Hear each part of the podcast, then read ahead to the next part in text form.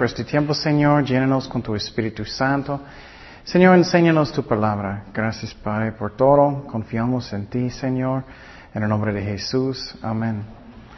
Ok. Seguimos en nuestro estudio de los dones del Espíritu Santo. Y un resumen del don de misericordia. Ustedes tienen mucho misericordia, ¿no? Mucho, mucho. Cuando alguien nos hace algo malo, tenemos mucha misericordia, ¿no? Sí, mucho, mucho. Pero cuando hacemos algo nosotros, ah, sí, queremos mucho, ¿no? Yo quiero mucho, pero para alguien que me hizo algo malo, olvídalo. no, tenemos que tener misericordia. ¿Qué es misericordia? Es cuando no recibimos lo que merecemos. Entonces, vamos a Romanos 12.8.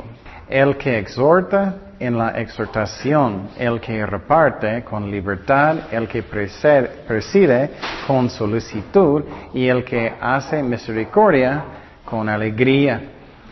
Y entonces, ah, estamos haciendo un resumen de misericordia, es uno de los dones. Y claro, cada cristiano necesita tener misericordia. Pero algunas personas tienen el don y ellos tienen como mucho más que, que la persona usual tiene. Um, y otra vez, misericordia es cuando no recibimos lo que merecemos. ¿Qué es lo que todos merecen? El infierno, el infierno. ¿Qué es justicia? Es cuando recibimos exactamente lo que merecemos. Nunca debemos pedir justicia. Siempre debemos pedir misericordia y gracia. Justicia es exactamente lo que mereces. Y por ejemplo, personas que van al infierno, ellos reciben lo que ellos merecen porque ellos no, arrepentieron.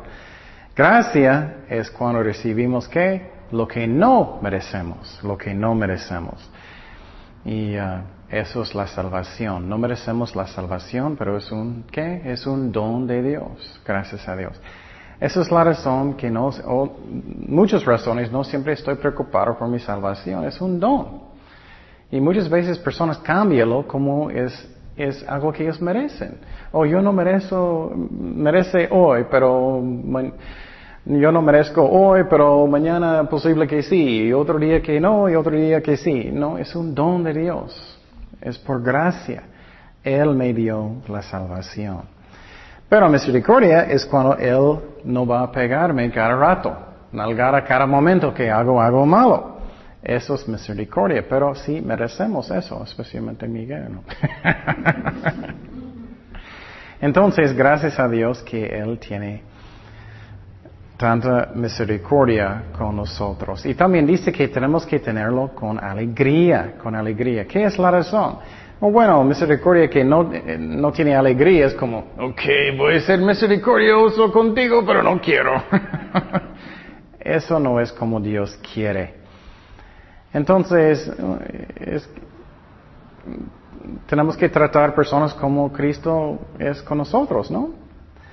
Y eso es, eh, cuando hacemos eso, tenemos amor, tenemos compañerismo, tenemos todo en la iglesia, ¿no? Y eso es algo que es hermoso.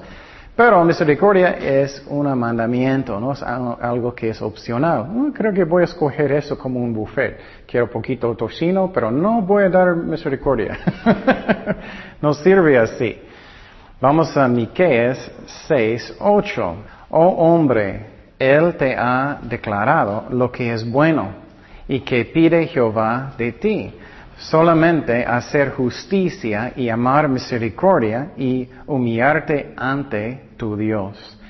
Entonces, eso es lo que Dios requiere, que tenga un corazón que es lleno de misericordia.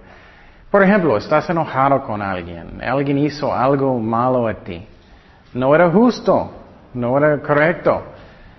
Y misericordia es cuando tú no vas a reaccionar como ellos merecen, ¿me explico? Eso es lo que necesitamos hacer. Y uh, eso no significa que, tienes que confiar en personas que son mentirosos o lo que sea, eso es otra cosa. Pero tener misericordia con personas, eso sí necesitamos tener. También es un atributo, de Dios. ¿Qué pasó con la, mujer que estaba en adulterio?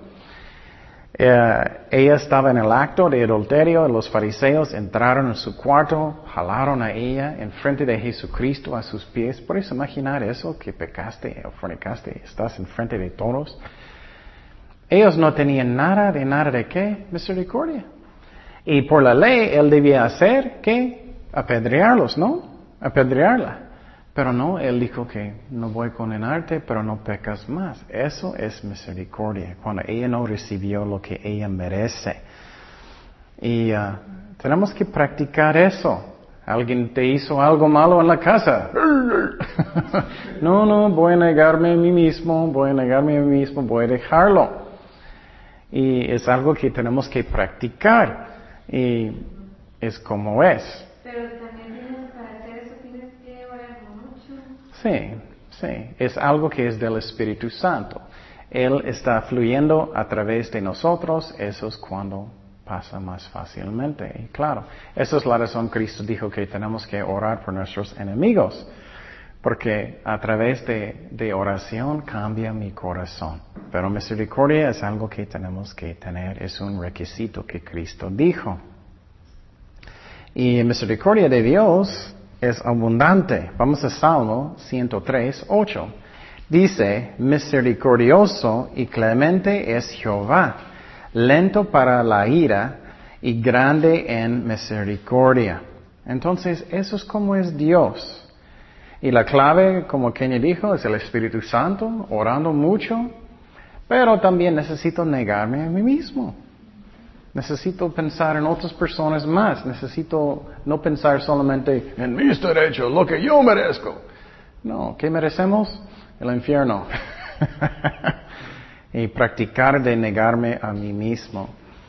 Y la clave es que si soy dispuesto de hacer eso. Y Dios encanta misericordia.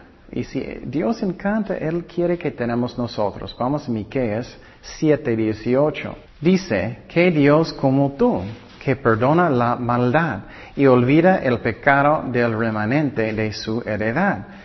No retuvo para siempre su enojo, porque sé que deleita en misericordia.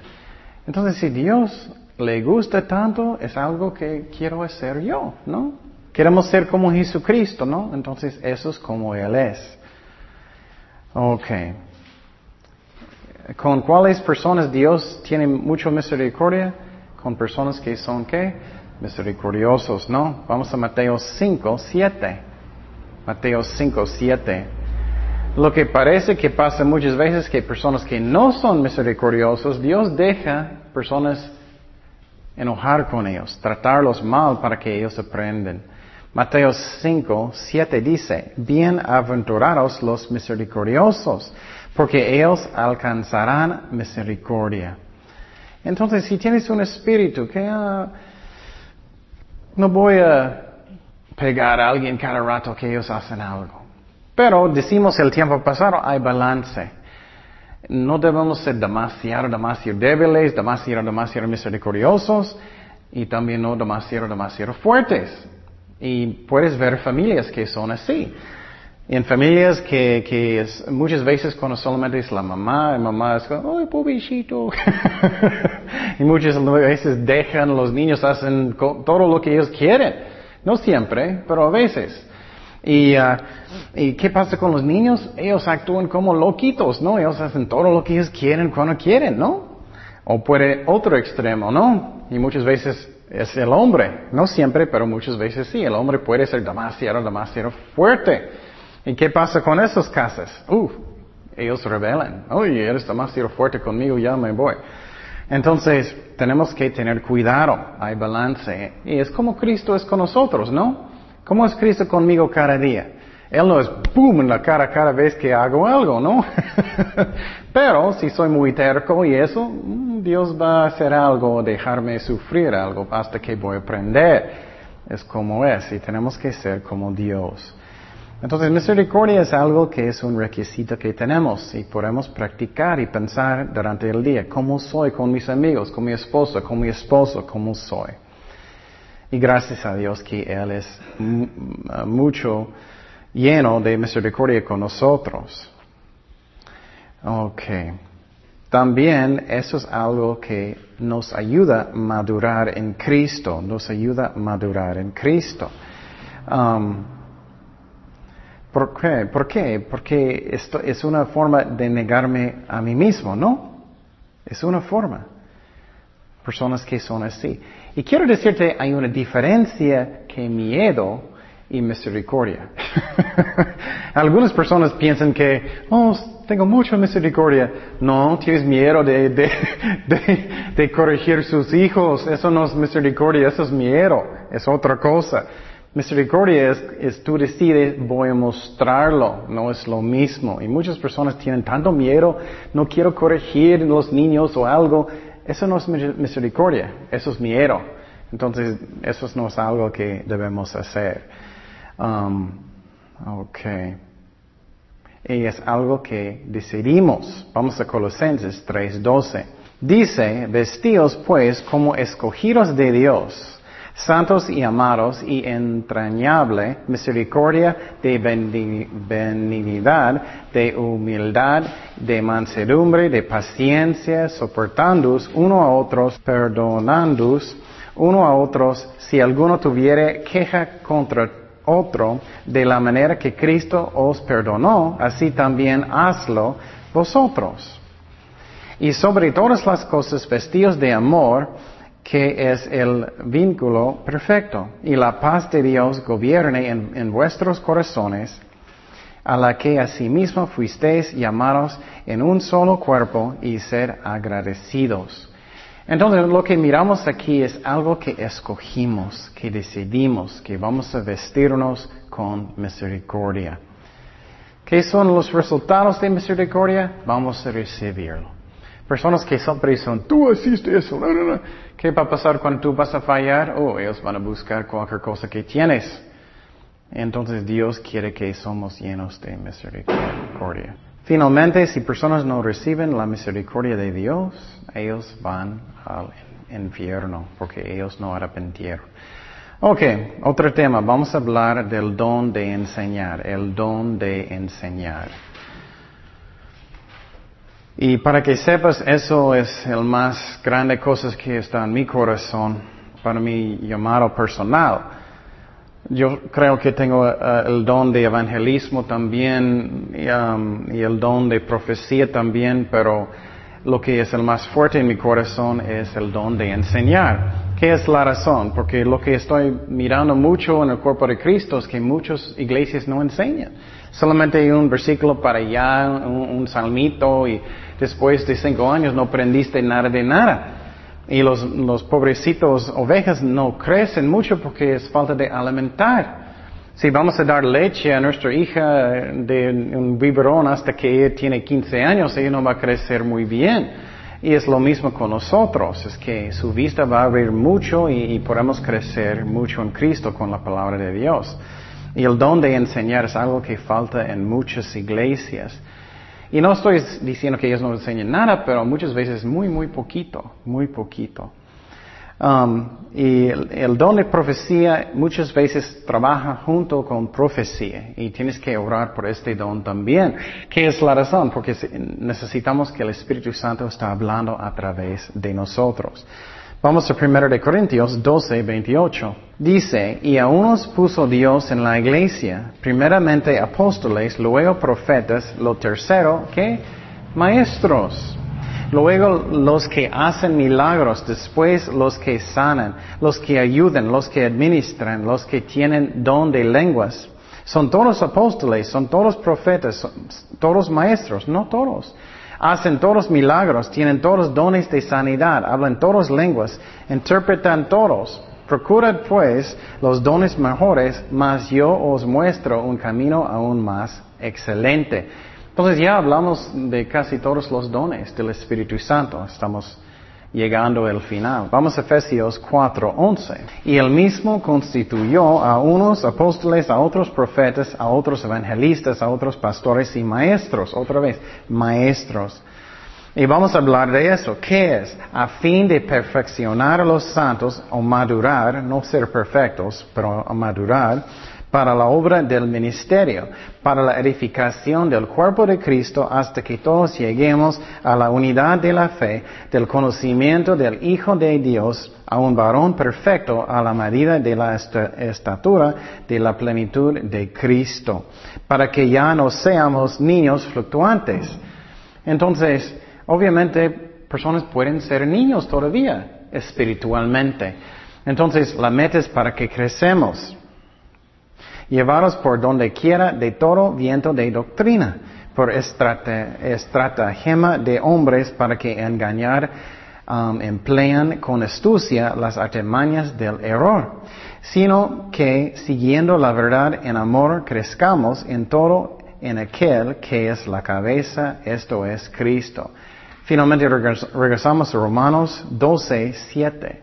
O de servicio en servir o que qué enseña en la enseñanza. Ok, ¿qué es enseñar? Enseñar es, no es tan complicada, es como enseñar, eh, explicar en una manera que es clarito para que personas puedan entender. Eso es todo. Y después pueden aplicarlo a su vida. Eso es enseñar. Ah, y vamos a hablar, no es un show, no es algo que voy a cantar, voy a, muchas bromas. no es eso, es que enseñar. Y Cristo hizo eso mucho. Vamos a Mateo 5, 1. Y mira, eso es lo que Cristo estaba haciendo. Y si Cristo estaba haciéndolo, obviamente nosotros necesitamos. ¿Qué dice? Viendo la multitud, subió al monte y sentándose vinieron a él sus discípulos, abriendo su boca, les que enseñaba, diciendo, bienaventurados los pobres en espíritu, porque de ellos es el reino de los cielos. bienaventurados los que lloran, porque ellos eh, recibirán consolación. Bienaventurados los mansos, porque los que los, porque ellos recibirán la tierra por heredad. Bienaventurados los que tienen hambre y sed de justicia, porque ellos serán saciados.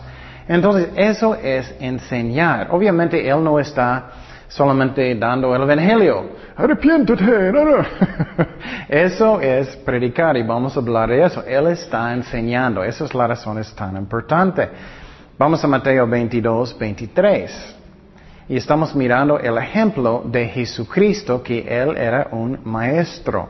Mateo 22, 33. Dice, oyendo esto la gente se admiraba de su doctrina o su enseñanza. Vamos a Juan 13, 13. Juan 13, 13. Eso para mí era muy interesante estudiando como Cristo era un maestro. Usualmente pensamos en Él como solamente el Salvador, ¿no? Pero Jesucristo era un maestro también. Juan 13, 13. Mira lo que dice, vosotros me llamáis maestro y señor y decís bien, porque yo soy. Pues si yo, el Señor, y qué, el Maestro. Qué interesante, ¿no? A llevar a vuestros pies, vosotros también debéis lavaros los pies los unos a los otros. Entonces miramos que Cristo era un Maestro. Entonces, si quieres enseñar niños un día, si quieres enseñar jóvenes o adolescentes, o si quieres enseñar, un parte de evangelizar en la calle es que es enseñar también. Necesitamos estudiar mucho y vamos a hablar de eso para que podamos hacer nuestro trabajo bien. Vamos a Mateo 23, 6. Dice, y aman, él está hablando de los fariseos, y aman los primeros asientos en las cenas y las primeras sillas en las sinagogas y las salutaciones en las plazas. Hola, hola. hola, Rabbi. Y los hombres los llaman Rabbi, Rabbi. Pero vosotros, eso significa maestro, maestro. Pero vosotros que, que no queráis que os llamen Rabbi, porque uno es vuestro maestro, ¿quién? El Cristo. Y todos vosotros sois hermanos. Entonces, una u otra vez, Dios no quiere que, que la iglesia es como el mundo. Oh, soy el encargado, soy el grande, hola, hola Rabbi. Él no quiere eso, que somos hermanos todos. Vamos a Mateo 8, 19. Mateo 8, 19. Estamos mirando que el nombre de Cristo también es el Maestro. Dice, y vino un escriba y le dijo, Maestro, te seguiré a donde quiera que vayas. Él es nuestro Maestro. Vamos a Mateo 10, 24. Mateo 10, 24. Esa es una de las razones que hay muchos que me encantan estudiar la Biblia. Nunca pensamos constantemente que Él es un maestro. Usualmente pensamos Salvador, Mesías y eso, pero Él era un maestro. Ay, cuánto mejor es si Él está enseñando la clase, ¿no? A veces estoy, Señor, ¿por qué no, no haces todo tú?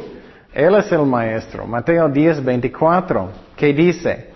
El discípulo no es más que su qué? Maestro y ni el siervo más que su Señor. Bástale al discípulo ser como su maestro y al siervo como su Señor. Si al padre de, familia llamaron uh, Belzeb, cuanto más a los de su casa. Entonces Cristo es nuestro maestro.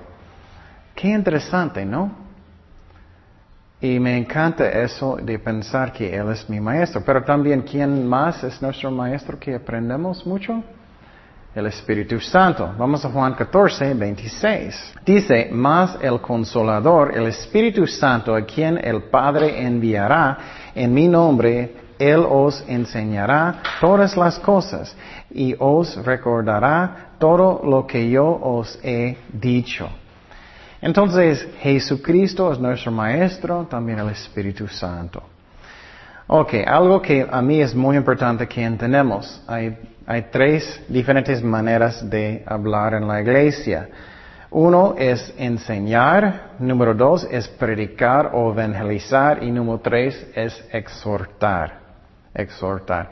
Enseñar es lo que ya dije, explicar hasta que está clarito y ellos pueden entender y aplicarlo a su vida. ¿Qué es predicar? ¿Ustedes recuerdan? O evangelizar. Es el evangelio, ¿no? Que tienes que arrepentir, todos somos pecadores, necesitamos dar nuestras vidas a Jesucristo. Eso es el evangelio, eso es predicar. En muchas iglesias, cada semana es solamente es el evangelio. Es como, ya necesito más para que pueda crecer. Y finalmente, exhortación significa haz lo que dice la Biblia, hazlo, hazlo. Hay una diferencia entre enseñar y predicar. Mateo 4, 23. ¿Qué dice? Y recorrió Jesús toda Galilea que enseñando en las sinagogas de ellos y que predicando. Y obviamente Él no está diciendo enseñando y enseñando. No es lo mismo. Son diferentes cosas. Él estaba predicando, es el evangelio, evangelizando y enseñando. ¿Y qué dice? El evangelio del reino y sanando toda enfermedad y toda dolencia en el pueblo. También Pedro y los apóstoles hicieron lo mismo. Vamos a Hechos 5, 41. Y ellos salieron de la presencia del concilio, gozosos de haber sido tenidos por dignos de padecer afrenta por causa del nombre ¿Ustedes llegaron a eso? Uh tengo muchas pruebas y problemas. Sí, gracias a Dios. y todos los días en el templo, por las casas, no se saben de qué enseñar y predicar. No es lo mismo. Entonces, si quieres ser un buen maestro, vamos a hablar de eso, cómo necesitamos hacer eso. Y quiero decirte que el proceso nunca para. Es que, por ejemplo, si eres un carpintero, Toda su vida tú puedes estudiar, puedes hacerlo mejor y mejor y mejor. Siempre estoy orando, Señor, ¿cómo puedo hacerlo mejor? Dame su poder, ayúdame, ayúdame a hacerlo mejor. Y toda su vida, y, si estás, y uno que es más obvio, si estás tocando la guitarra, o bueno, si nunca vas a practicar, nunca vas a avanzar, nunca vas a hacerlo mejor, ¿no? Es lo mismo con cada don. A veces somos demasiado como espirituales oh Señor, dame el poder, dámelo, dámelo. Oh, claro, necesitamos su poder. Pero si nunca levantas su guitarra, no vas a poder. Es lo... es lo... o si tienes el don, no sé, cada persona tiene diferentes don, dones. Pero si Dios puso en su corazón, sigue, Dios nos ayuda. Y, uh, pero eso pasa mucho con maestros, ellos no piensan, tengo que estudiar, eh, vamos a hablar de eso. Pero enseñar es algo que tenemos que desarrollar también. Enseñar, vamos a hablar de eso, es toda la Biblia, enseñar toda la Biblia. Pero um, uh, puede ser que vas a explicar un pasaje, pero generalmente sí, es toda la Biblia, es toda la Biblia. Y predicar y evangelizar solamente es que Cristo murió por mí en la cruz, resucitó de los muertos y estas cosas.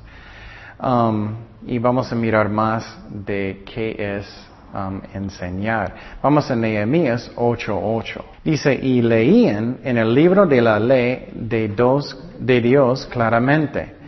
Mira lo que dice.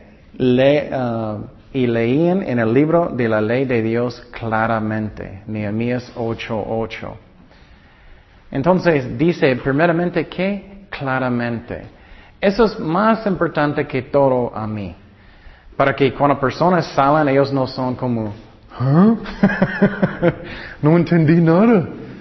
El más importante que todo es que personas pueden leerlo y entenderlo. Por ejemplo, yo recuerdo cuando empecé de estudiar el libro de Apocalipsis.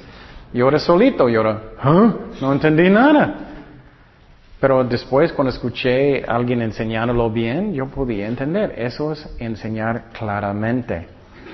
Dice, y ponían el sentido, que significa entendimiento, de modo que entendiesen la lectura. Eso es el más sencillo y bueno definición de, y para el examen eso va, a ser un bueno. Nehemías 8.8. También uh, versículo Isaías 28, versículo 10. Isaías 28, versículo 10. Dice, porque mandamiento tras mandamiento, mandato sobre mandato, renglón tras renglón, línea sobre línea, un poquito ahí, un poquito allá. Eso es como versículo por versículo. Ok, entonces este don hay mucha, mucha necesidad, mucha necesidad. Y quiero decirte, hay poder en enseñar, hay mucho poder. Cuando personas, por ejemplo, escuchan los estudios de teología, muchas veces personas tienen mucho más paz en su salvación, porque ellos ya entienden cómo es la salvación, es por fe, no es por obras, no es mi propia justicia, ellos tienen mucho más paz. Enseñar bien afecta la vida muchísimo. Eso es una de las razones, eso es como la gente crece en Cristo. Eso es como la fe crece. Es muy importante este don. Y es un mandamiento en una forma de todos. Posible no tienes un don para enseñar una clase. Pero cada persona necesita enseñar, por ejemplo, a su vecino, o estás en la calle, o lo que sea, o sus hijos. Cada persona. Vamos a Mateo 28, 18, que dice, y Jesús se acercó y les habló diciendo, Toda potestad me es dada en el cielo y en la tierra. Por tanto, id y hace discípulos a todas las naciones, bautizándolos en el nombre del Padre, del Hijo y del Espíritu Santo. ¿Y qué? Muchas veces personas no enfocan en eso. Sí, tenemos que evangelizar, necesitamos bautizar personas, pero ¿qué dice en versículo 20? Enseñándoles que guarden todas las cosas que os he mandado. Y aquí yo estoy con vosotros todos los días hasta el fin del mundo. Amén. Entonces, enseñando es algo que Dios quiere. Vamos a Colosenses 3:16. Y algo que quiero decir también de mí es que espero que soy mucho mejor maestro cuando empecé. cuando empecé de enseñar hace 20 años yo era horrible.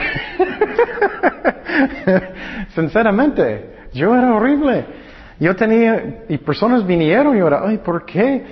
Y uh, en el principio yo era, era puro cerebro. Ay, yo era puro, puro, puro.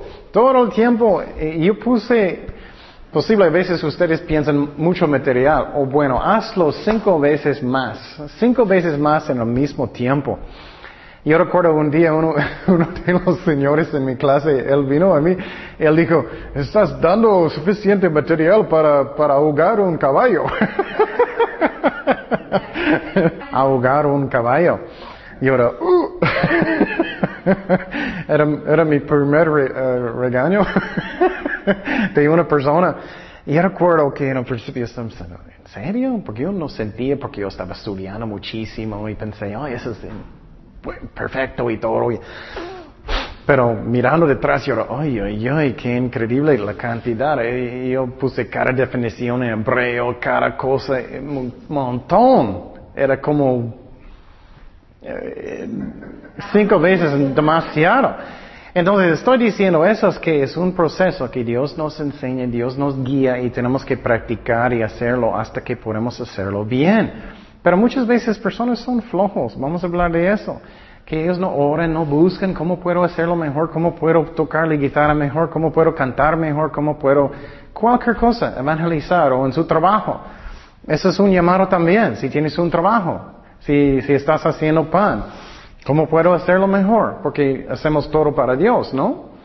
O estás cuidando niños, lo que sea. ¿Cómo puedo hacer cualquier cosa mejor? Es lo mismo en enseñar. Colosenses 3:16, la palabra de Cristo more en abundancia en vosotros, enseñándoos y exhortándoos uno a otros en toda sabiduría. cantando con gracia en, en, vuestros corazones al Señor con salmos y himnos y cánticos espirituales entonces, enseñando, enseñando. Y mira, dice exhortar también, vamos a hablar de este don, posible hoy, posible próxima semana. Y entonces enseñar es algo que es tan importante. Piénsalo. Personas que, si estás enseñando bien, la gente entiende. Ellos entienden cómo aplicar su vida, entienden cómo crecer en Cristo, entienden cuáles maestros son falsos y falsos profetas o malos maestros, lo que sea y tenemos que cuidarnos de eso. Vamos a segundo de Pedro 2.1. Pero hubo también falsos profetas entre el pueblo, como habrá entre vosotros falsos qué? Maestros, no solamente profetas, es maestros también. Tenemos que tener cuidado, especialmente en los últimos días, que introducían encubiertamente herejías destructoras y aún negarán al Señor que los rescató, atrayendo sobre sí mismos destrucción repentina. Y muchos seguirán sus disoluciones por causa de los, los cuales en el camino de la verdad será blasfemado. Y por avaricia harán mercancía de vosotros con palabras fingidas. Eso es lo que hacen las sectas. Es un requisito, por ejemplo, los mormones tienen que diezmar mucho dinero y si no lo haces, ellos te buscan. Y, ellos cambian la gente como mercancía. Otros dicen que tienes que vender cosas. Eso es cambiando personas como productos. Sobre los tales ya de, ah, de largo tiempo la condenación no se tarda y su perdición no se duerme. Pero quiero decir, no solamente son maestros completamente falsos, hay, maestros que son cristianos, pero confundidos. O ellos no enseñan bien. Tenemos que cuidarnos que estamos aprendiendo bien. Siempre estoy diciendo, es mucho más fácil aprender correctamente primera vez que cambia si estás aprendiendo algo malo. Es mucho más fácil. Por ejemplo, matemáticas. Si vas a aprender, ok, uno por uno igual dos, ¿no? Pero si aprendes que es seis, en el futuro tienes que aprender todo otra vez. Esta es la razón, es mucho más importante que aprendamos bien. Y claro, puedes, pero es más difícil. Vamos a Hechos 20, 29. ¿Qué dice? Y eso es muy interesante. Pablo estaba advirtiendo a la iglesia de falsos maestros. Dice, porque yo sé que después de mi partida entrarán en medio de vosotros lobos rapaces, que no perdonarán el rebaño. Y de vosotros mismos se levantarán hombres que hablan cosas perversas para arrastrar tras sí a los discípulos. Entonces Pablo dijo, cuando voy a salir, personas van a venir. A veces a mí es difícil para mí personalmente entender por qué Dios permite. ¿Me explico? Si soy Dios y estoy mirando a un maestro malo o, falso, pasa en la cara, ¿no? ¡Boom! no voy a permitir, pero Él permite. Entonces, ¿qué es la razón? Nosotros necesitamos tener la capacidad de discernir, ¿no? De buscar qué es la verdad o no. Vamos a 2 de Timoteo 4.2. Dice, eso es Pablo exhortando a Timoteo, el pastor de Efesio, que prediques la palabra que en, en, en estés que instes a tiempo y fuera de tiempo, redargüe, reprende, exhorta con toda paciencia y doctrina. Mira, doctrina. Muchas veces personas hoy en día, ay, no necesitamos aprender doctrina. Mira qué dice, tenemos que aprenderlo, porque vendrá tiempo cuando no sufrirán la sana doctrina, sino que teniendo comezón de oír, y amontarán maestros conforme a sus propias concupiscencias y apartarán de la verdad el oído y se volverán a las fábulas. Entonces está diciendo, en los últimos días personas no van a querer de aprender la Biblia, solamente van a querer un show. O, como 15 minutos enseñando nada y vamos por un cafecito. y ellos no van a querer de aprender o cosas que son también mentiras. Y claro, no estoy diciendo está mal para salir para comer o algo, pero si la meta solamente es eso, social, eso está mal. Y algunos maestros y pastores solamente están haciéndolo para su propio beneficio. Vamos a Tito 1.11. Tito 1.11. ¿Qué dice? A los cuales eh, es preciso tapar la boca que trastornan casas enteras enseñando por ganancia deshonesta lo que no conviene. Entonces lo que miramos aquí es que hay algunos que están haciéndolo por ellos mismos, por reputación. Oh, yo quiero estar en frente de la gente.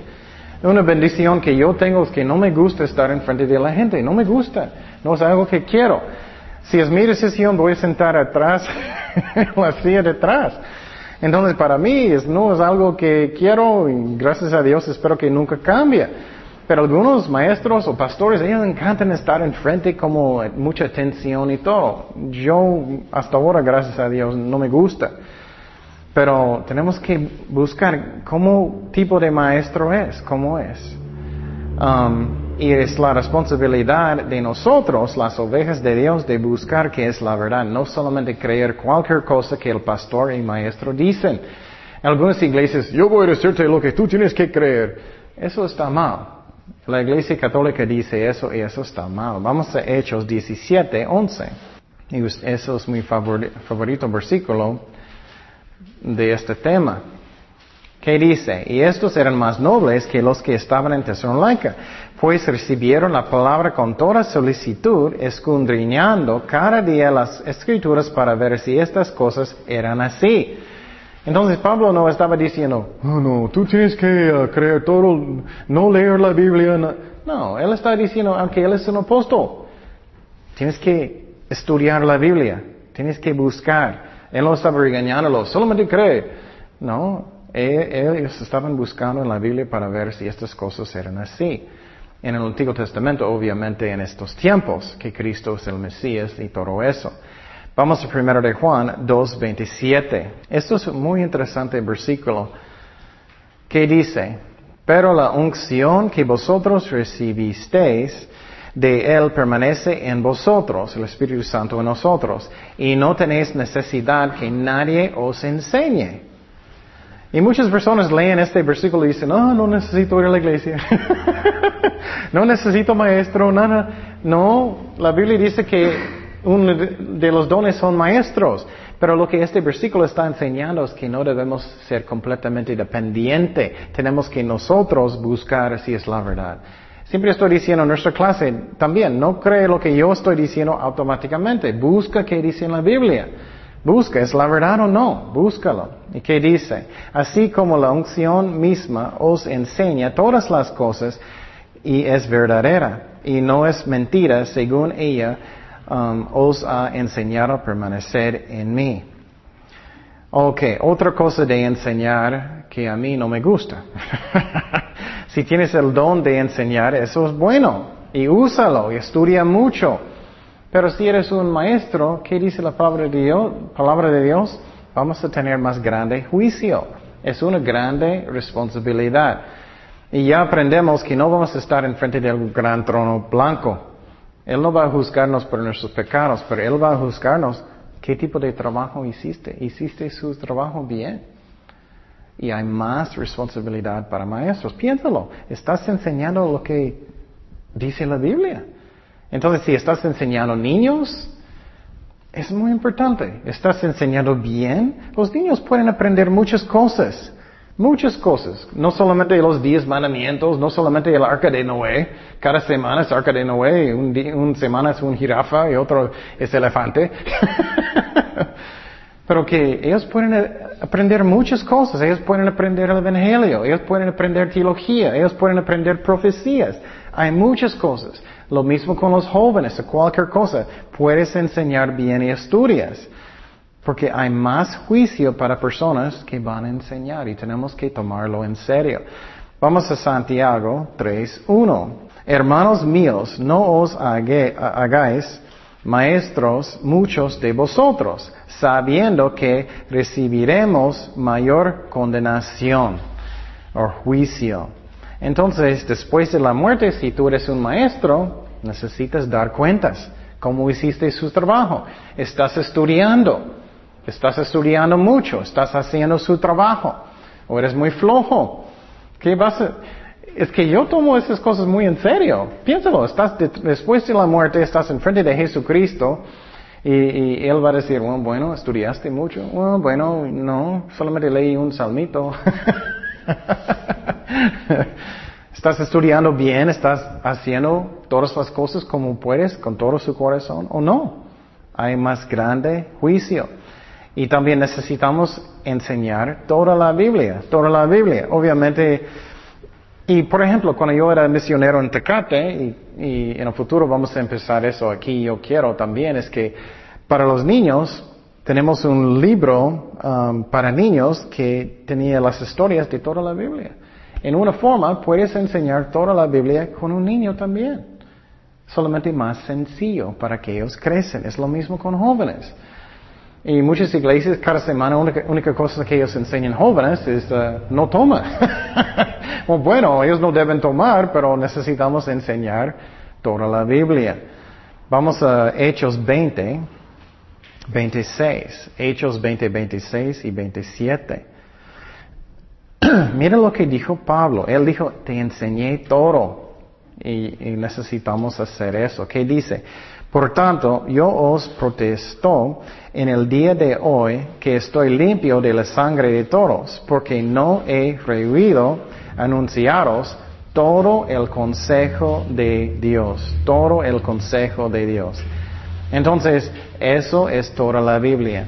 Si solamente estoy enseñando mis favoritos temas, eso no es enseñando todo el consejo de Dios, es una responsabilidad muy grande.